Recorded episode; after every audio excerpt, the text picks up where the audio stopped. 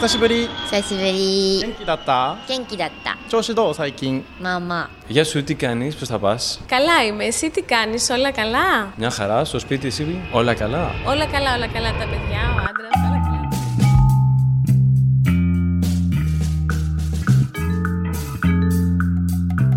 Bonjour expat et ex-expat. Je commencerai cet épisode par un petit mot pour nos Français de l'étranger qui vivent euh, le confinement chez eux, bien sûr, mais aussi euh, loin de chez eux, en regardant ce qui se passe justement ici et qui se prennent de plein fouet la distance, comme le titre Le Monde de samedi 22 mars.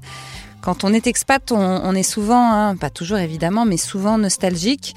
Aux infos, on voit notre pays la plupart du temps euh, dans des moments difficiles, bizarrement, et on a l'impression que c'est la guerre, que c'est l'enfer, que c'est l'horreur. Avec le Covid-19, euh, les deux sentiments euh, semblent se mêler et c'est compréhensible. Le fait qu'on soit nostalgique et le fait que ce soit l'horreur. Le fait est que euh, ce confinement, effectivement, est difficile partout. Mais ici, en France, non seulement la politique du gouvernement n'est pas toujours très claire, et on se demande pourquoi on n'a toujours pas de test pour tout le monde, ce qui permettrait peut-être de confiner les malades pas encore déclarés. Mais en plus, euh, les nouvelles euh, de Mulhouse notamment, euh, d'Italie, d'Espagne et maintenant des États-Unis, entre autres, font extrêmement peur. On se demande bien comment tout cela va finir. On a eu des infos aussi de certains justement français de l'étranger qui ont mis du temps à rentrer en France alors qu'ils étaient touristes, qui n'ont pas toujours été bien traités, des gens âgés notamment, euh, qui euh, vraiment ont eu euh, des difficultés, même dans la communication, avec certaines compagnies aériennes par exemple. Et puis on a eu aussi des nouvelles de gens qui étaient coincés dans des pays. Mais il y a aussi tous ceux donc, comme je le disais, qui restent à l'étranger, qui ont décidé de ne pas rentrer, ce qui est normal puisque leur nouveau chez eux est là-bas. Et donc on, on pense bien à eux et on leur souhaite évidemment un bon confinement. Comme on dit, stay safe, stay home. Allez, sur une note un peu plus légère, moi qui habite dans Paris, euh, j'en suis à aller sur les sites internet de balades dans les villes du monde pour voir les rues de Paris. Bah oui, ma propre cité, puisque je n'ai pas pu euh, sortir de chez moi depuis euh, deux semaines. Donc, je ne sais pas du tout comment, ne serait-ce que l'arrondissement d'à côté va et comment il vit tout ça. Et puis il y a nos enfants, ils ont beaucoup de devoirs, beaucoup trop de devoirs parfois. On se pose tous les jours cette question, quand vont-ils pouvoir retourner à l'école? Please Certains ont des cours en visioconférence avec leurs profs. Nous, on a même décidé de faire un podcast avec ma fille de 8 ans. Ouais, c'est elle qui l'anime et ça s'appelle Home Sweet Home. Euh, des gens du monde entier nous envoient des enregistrements faits sur leur dictaphone pour partager euh, pensées, réactions, émotions face au confinement. Alors n'hésitez pas, on serait heureux d'avoir vos enregistrements. Envoyez-nous euh, vos contributions à marjorie.murphy.yahoo.fr. Donc nos enfants vivent aussi l'isolement, bien sûr. Évidemment, je pense à nos ados revenus seuls en France. Si dans la première partie de ces deux épisodes sur le retour des ados seuls, Raoul était assez positif, ben Antoinette, elle a un autre regard.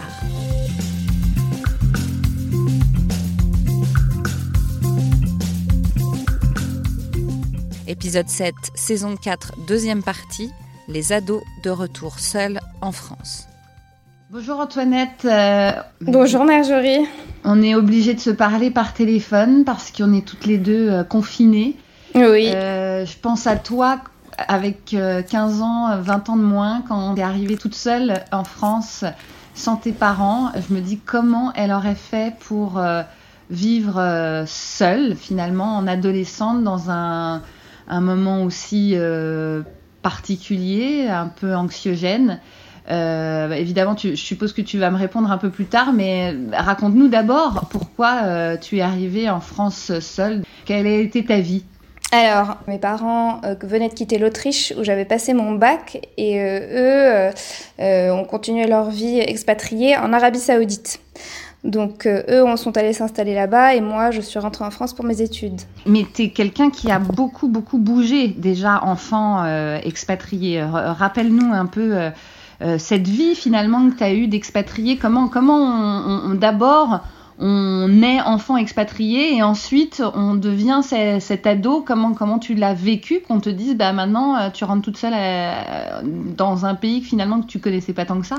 Alors c'est vrai que en tout et pour tout j'avais vécu euh, trois ans en France en fait parce qu'on avait bougé. Moi je suis pas née en France. Euh, mes parents non plus d'ailleurs. Et, euh, et euh, je suis rentrée. c'est effectivement un pays que je connaissais pas, dans lequel j'avais pas vécu, à part pour des vacances, qui est quand même très différent d'une vie quotidienne pour, pour les études. D'autant plus qu'en fait, on rentrait en Bourgogne quand c'était l'été. Et là, je suis rentrée à Paris toute seule. Et euh, là, le choc a été très très difficile parce qu'on parle souvent de contre-choc de retour pour les expatriés qui euh, souffrent de leur retour, mais c'est souvent un retour de, de donc euh, chez eux en fait. Alors que moi, c'était plutôt un choc de retour et un choc de découverte parce que moi, j'avais l'impression de pas du tout être chez moi et je me sentais pas du tout en adéquation et sans appartenance à la ville dans laquelle j'atterrissais, si tu veux. Pourquoi tu avais ce sentiment? Qu'est-ce qui s'est passé euh, bah, Parce que, comme je disais, tu avais quand même l'habitude de bouger d'un pays à un autre. Rappelle-nous un peu, tu as, des origines euh, de, de, de, pas mal d'endroits, tu, euh, tu as l'habitude de parler plusieurs langues. Rappelle-nous un peu ce, cette, cette vie d'expatrié que tu as eue. Alors effectivement, moi, donc je suis issue d'un couple mixte, donc ma maman est palestinienne et mon père est français, et j'ai vécu donc en Afrique du Nord et au Moyen-Orient, donc dans plusieurs pays euh, depuis ma naissance. Et effectivement, j'étais habituée à bouger, mais euh, déjà c'était des environnements assez orientaux. Et, euh, et, puis, c'est des environnements qui se ressemblaient, si tu veux, plus qu'ils ne se ressemblaient entre eux, plus qu'ils ne ressemblent à l'Europe, tu vois, si c'est mhm. si clair ce que je te dis. Donc, le choc d'arriver dans une ville euh, que moi j'ai trouvé d'une froideur métallique dans laquelle genre, je reconnaissais rien, si tu veux, de ce que je connaissais avant. C'est-à-dire qu'il n'y avait ni le climat qui, me plaisait, ni la, structuration, la structure des journées, ni le timing, euh, ni le, mais rien du tout, le climat, la géographie, la manière dont étaient agencées les routes, euh, les odeurs, les interactions entre les gens, tout était différent et tout était très très difficile. Et en fait, je me suis dit, mais tiens, mais comment est-ce que je vais pouvoir m'adapter à ça? Et euh, euh, j'avais écrit dans mon journal intime, bah, entre la France et moi, ce sera un mariage de raison, pas un mariage d'amour. Et ça, c'était le début de l'histoire. qui a été très dur. Alors, euh, avant de nous dire à quel point c'était compliqué, quel sentiment t'as eu quand Est-ce que, est-ce que ça a été pris d'un commun accord avec tes parents, le fait que effectivement à 17 ans tu viennes en France comme ça, toute seule? Est-ce que tu l'as accepté? Est-ce que T'en as quelque part voulu à tes parents? Alors, euh, c'était euh, de façon su, c'est-à-dire que c'était euh, une évidence que j'allais rentrer en France à un moment donné, comme le, ma sœur allait rentrer en France après son bac, etc. Donc il n'y avait pas de remise en question de ça du tout, ni de ma part, ni de la leur, tu vois. Donc ça, est-ce que j'en veux à mes parents? Non, pas du tout. En plus, tu vois, les parents ne pouvaient pas être préparés à la difficulté que moi j'ai eue à mon arrivée. Euh, par rapport à par exemple euh, la difficulté de ma sœur, etc., bon, qui elle est rentrée avec ma mère, mais je pense qu'en en, fonction de la personnalité de chaque enfant, le retour peut être extrêmement différent en fait, parce que parce que c'est pas les mêmes conditions de retour, et puis après c'est pas la même sensibilité personnelle euh, à, la, à, la, ville et au, changement dans lequel on atterrit, tu vois. Mm-hmm. Mais du coup, toi, donc tu n'en as pas voulu à tes parents, mais il a fallu quand même rentrer pour, euh, euh, je suppose, continuer ses études. Et, là, donc, clairement le choc. Qu'est-ce qui a fait qu'il y ait ce choc? Est-ce que tu as été mal accueilli Est-ce que c'est toi qui n'as pas réussi à t'intégrer? C'était, alors, on a bien compris, tu nous as dit que tu avais beaucoup vécu au, Moyen-Orient, c'est pas la même vie, etc. Mais, mais euh, qu'est-ce que c'est? Tu t'es sentie une étrangère?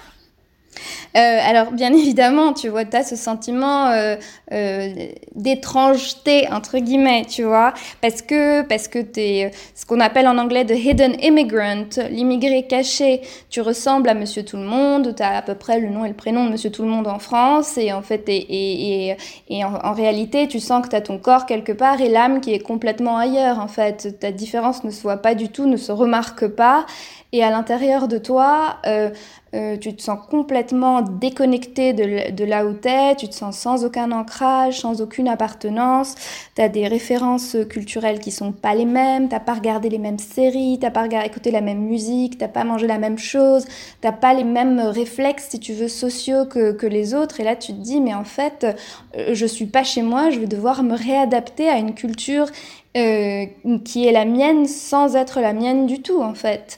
Donc euh, après, en termes d'accueil, euh, Paris, c'est une ville assez agressive où il faut être assez indépendant et assez volontariste pour pouvoir survivre et l'apprécier. Moi, c'était pas du tout ma personnalité à l'époque. J'étais très petite ado, très douce, très faible. tu débarques dans une ville qui est d'une froideur métallique euh, avec euh, une, densité de population qui est, qui est, très très forte. Et tu vois, euh, le, le, fait aussi qu'en France on ait un principe d'assimilation, c'est à toi qui vient d'ailleurs de devoir t'assimiler. C'est pas aux autres, c'est pas les autres ne se sentent pas un devoir d'accueil, tu vois. Et ça je l'ai ressenti très fort moi aussi.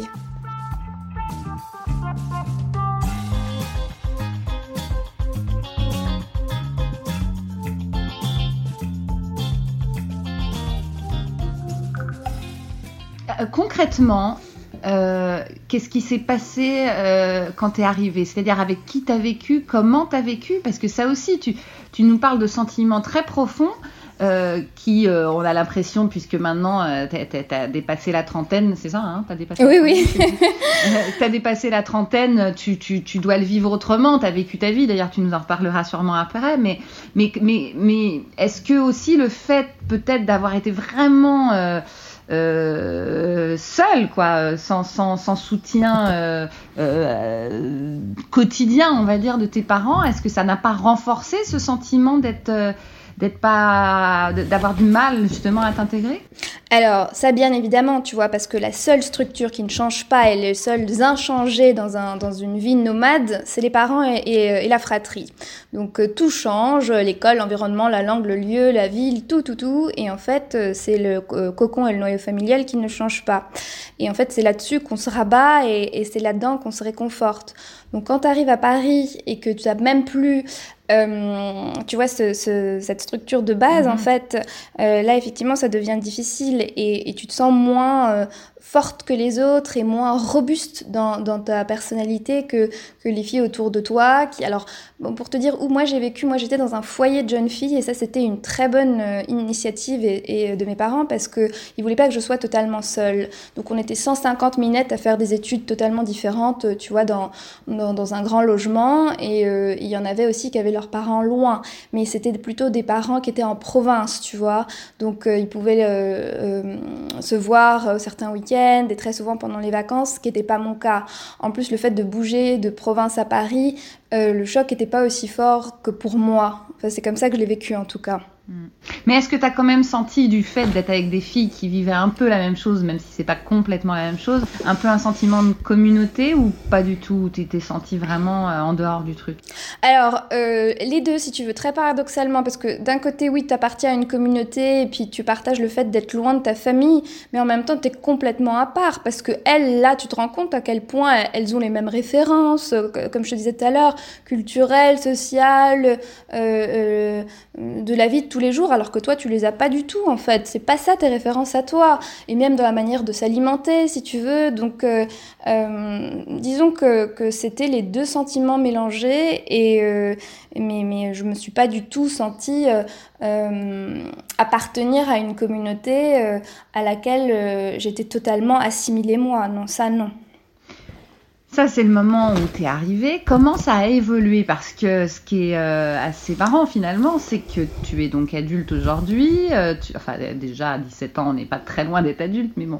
Et, tu, et tu as décidé finalement de rester à Paris. C'est ça qui est intéressant, c'est que tu n'es pas reparti en expatriation, tu n'es pas reparti voir tes parents, tu n'es pas. Comment ça a évolué ce sentiment de, de, rejet au départ, des deux côtés, en plus du tien et, de, celui de Paris, quelque part, de la France, euh, et, qui, et qui pourtant finit bien C'est déjà, déjà une bonne chose. Oui, alors, euh, écoute, euh, il y a un acte de volonté déjà, comme je te disais, c'est-à-dire qu'il faut s'assimiler, et puis le fait de, de, ne pas vouloir repartir, j'avais pas envie de repartir, parce que repartir, ça voulait dire fuir. Et moi, tu vois, j'avais pas du tout envie de recommencer ce style de vie expatrié, donc je savais qu'il fallait que je trouve un ancrage quelque part.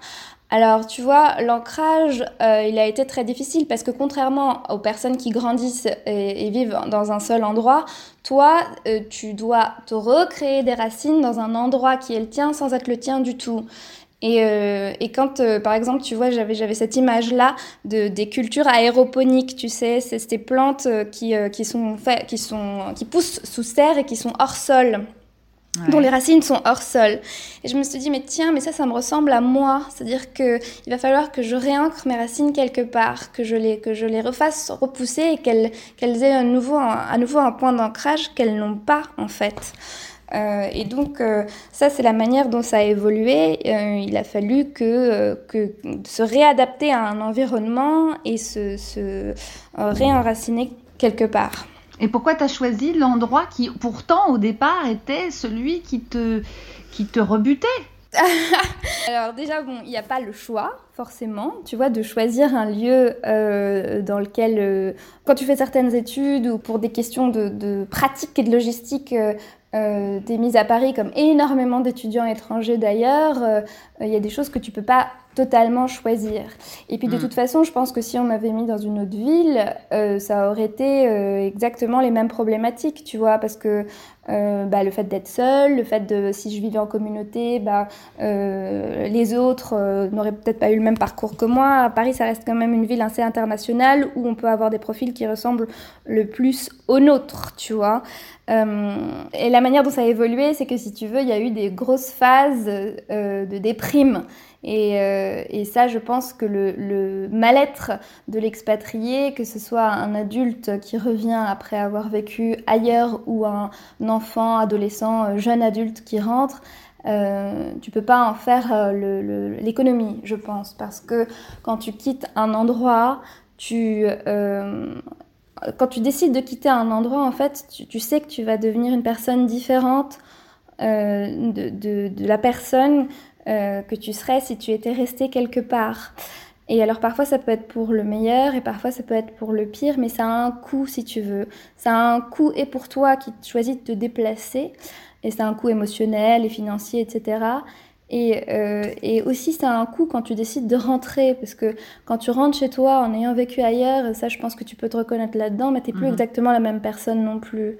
Donc, euh, le, le, coût est réel et, le, et, le, et l'accusation du choc, elle est vraiment là, en fait, si tu veux. J'ai l'impression que, quelque part, toi qui as vécu une enfance d'expatrié aussi, comme tu disais tout à l'heure, le fait de retrouver des racines était important parce que quelque part, peut-être que tu étais un peu perdu, non? Ah mais complètement, ça c'est bien sûr que tu es perdu parce que tu vois, le fait d'être déraciné de manière multiple, bah, tu perds ton orientation, tu vois, tu perds, euh, il y a quelque chose de toi qui, qui, euh, est ballotté euh, de, lieu en lieu. Donc ça c'est une évidence qu'on se sent un peu perdu. Donc à un moment donné, il faut se retrouver, donc il faut se ressaisir. Et c'est par, le, réenracinement paradoxalement et euh, euh, cette contrainte que peuvent voir parfois les enfants expatriés en disant mais non mais comment toi tu peux arrêter de voyager et de, et, de vouloir te réancrer quelque part alors que nous c'est ce qu'on a envie de, faire tout le temps parce que c'est ce à quoi on a été habitué. Mais là je pense que tu vois les, les, euh, les adolescents sont très différents les uns les autres et les, humains aussi. Euh, c'est qu'on a euh, différents types d'ancrage euh, qui sont très importants pour chacun, mais qui sont pas les mêmes et dont l'importance c'est pas la même, tu vois. Mm. Euh, C'est-à-dire que tu as des ancrages qui peuvent être euh, euh politiques ou, ou, ou euh, spirituels ou sentimentaux ou culturels, bien évidemment. Et après, tu as un ancrage qui est l'ancrage de la géographie du lieu. Et tu vois, tout ce qui est abstrait, euh, c'est des ancrages qu'on a en soi et qu'on peut emporter avec soi. Mais si on est quelqu'un qui a besoin d'un ancrage dans un lieu, euh, le fait, tu vois, d'en être enlevé, retiré, c'est euh, là que tu vois est le traumatisme. Mais après, le fait de se réancrer ailleurs, ben, c'est un effort à faire parce que parce que c'est pas la même chose que le lieu d'où tu viens en fait. Donc et puis tu vois, tu me disais tout à l'heure à propos de du fait qu'on se sent complètement étranger. Il y a des choses tu vois qui me parlaient pas du tout, comme le fait qu'on dise oui, c'est dans l'inconscient collectif, dans la mémoire collective. Mais pour moi, ça ne voulait rien dire, tu vois, la mémoire collective ni l'inconscient collectif, puisque moi, j'étais pas, j'avais pas grandi ici, donc il y avait rien qui était, euh, qui était partagé de ce point de vue-là euh, avec les autres. Tu vois ce que je veux dire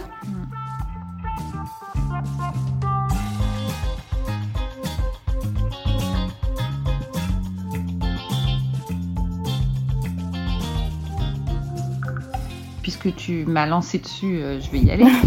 sur le côté politique, géopolitique, est-ce que le fait d'avoir une maman palestinienne au départ, qui euh, évidemment avec toute l'histoire de ce territoire euh, euh, où, on a, vous avez sûrement dû vous sentir déraciné, est-ce que ça aussi, tu as l'impression que quelque part, ça te poursuit et que, ça aussi, ça t'empêche entre guillemets, ça t'empêche pas, mais que ça, ça, te, ça te pousse aussi à, à souvent te sentir déraciné?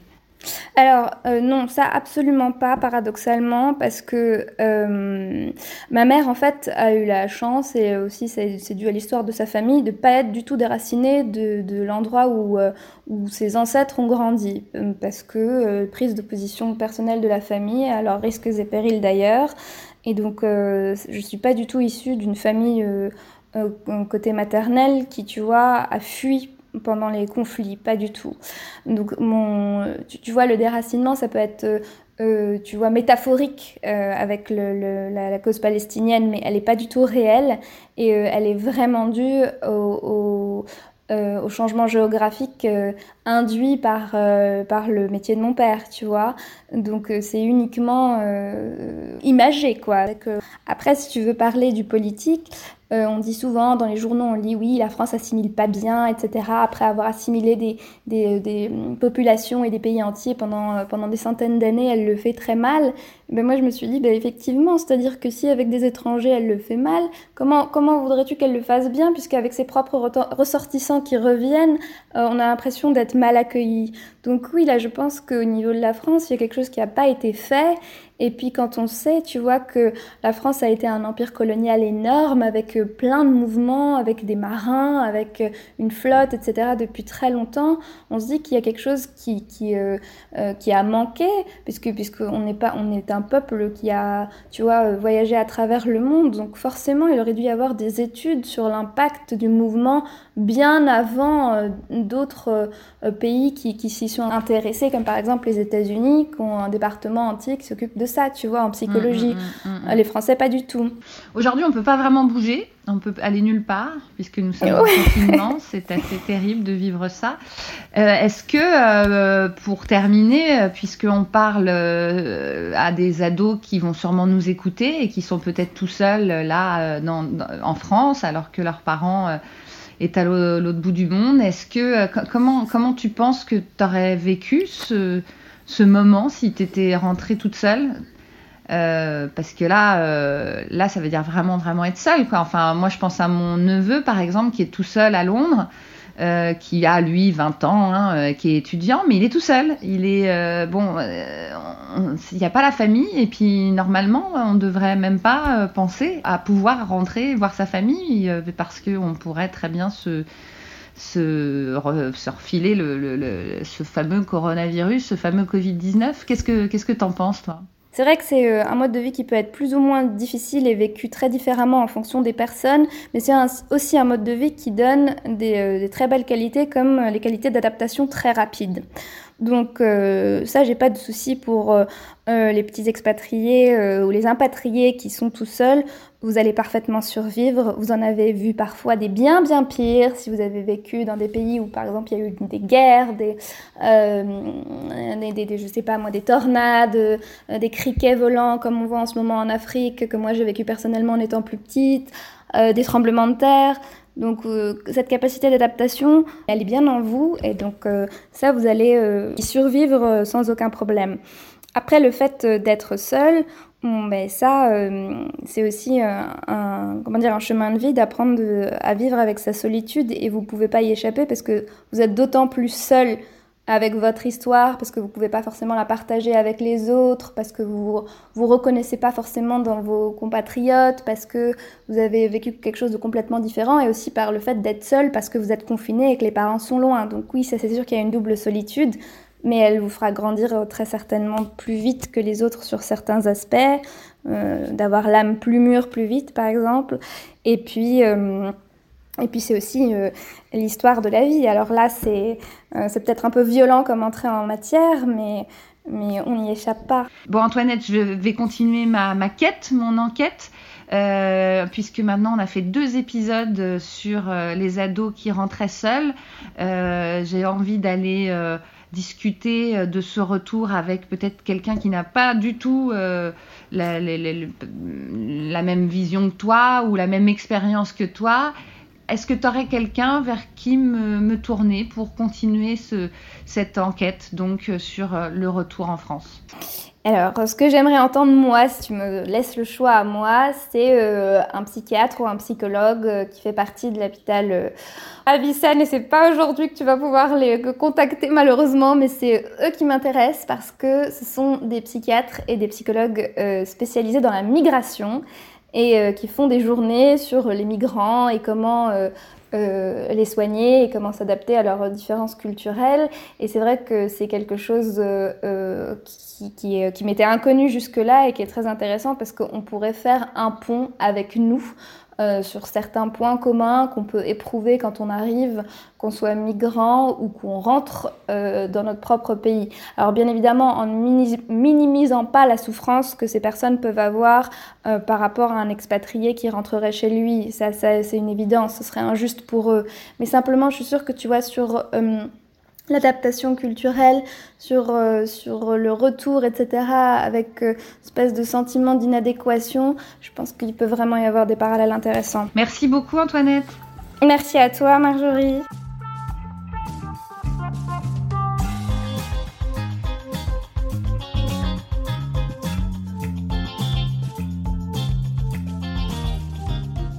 Je vais donc euh, essayer hein, d'aller voir du côté de l'hôpital Avicenne à Bobigny, comme l'a conseillé euh, Antoinette, mais je dois dire que j'y crois peu en ces temps de confinement. Alors, euh, pardonnez-moi d'avance, chers auditeurs. Comme je suis prévoyante, j'ai continué mon enquête auprès de plusieurs personnes qu'on m'avait recommandées avant le confinement. C'était au début de la crise du coronavirus. Et je dois dire que le prochain épisode a une saveur particulière, bien sûr. Petit indice, mon invité a représenté l'État dans plusieurs pays.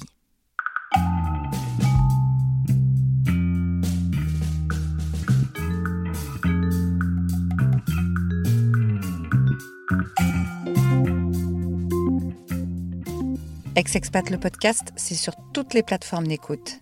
Apple Podcast, Google Podcast, Deezer, Spotify et bien d'autres. Merci pour votre fidélité. N'hésitez pas à faire passer le podcast à tous ceux qui sont encore à l'étranger ou tous ceux qui veulent rentrer ou tous ceux qui sont rentrés en France.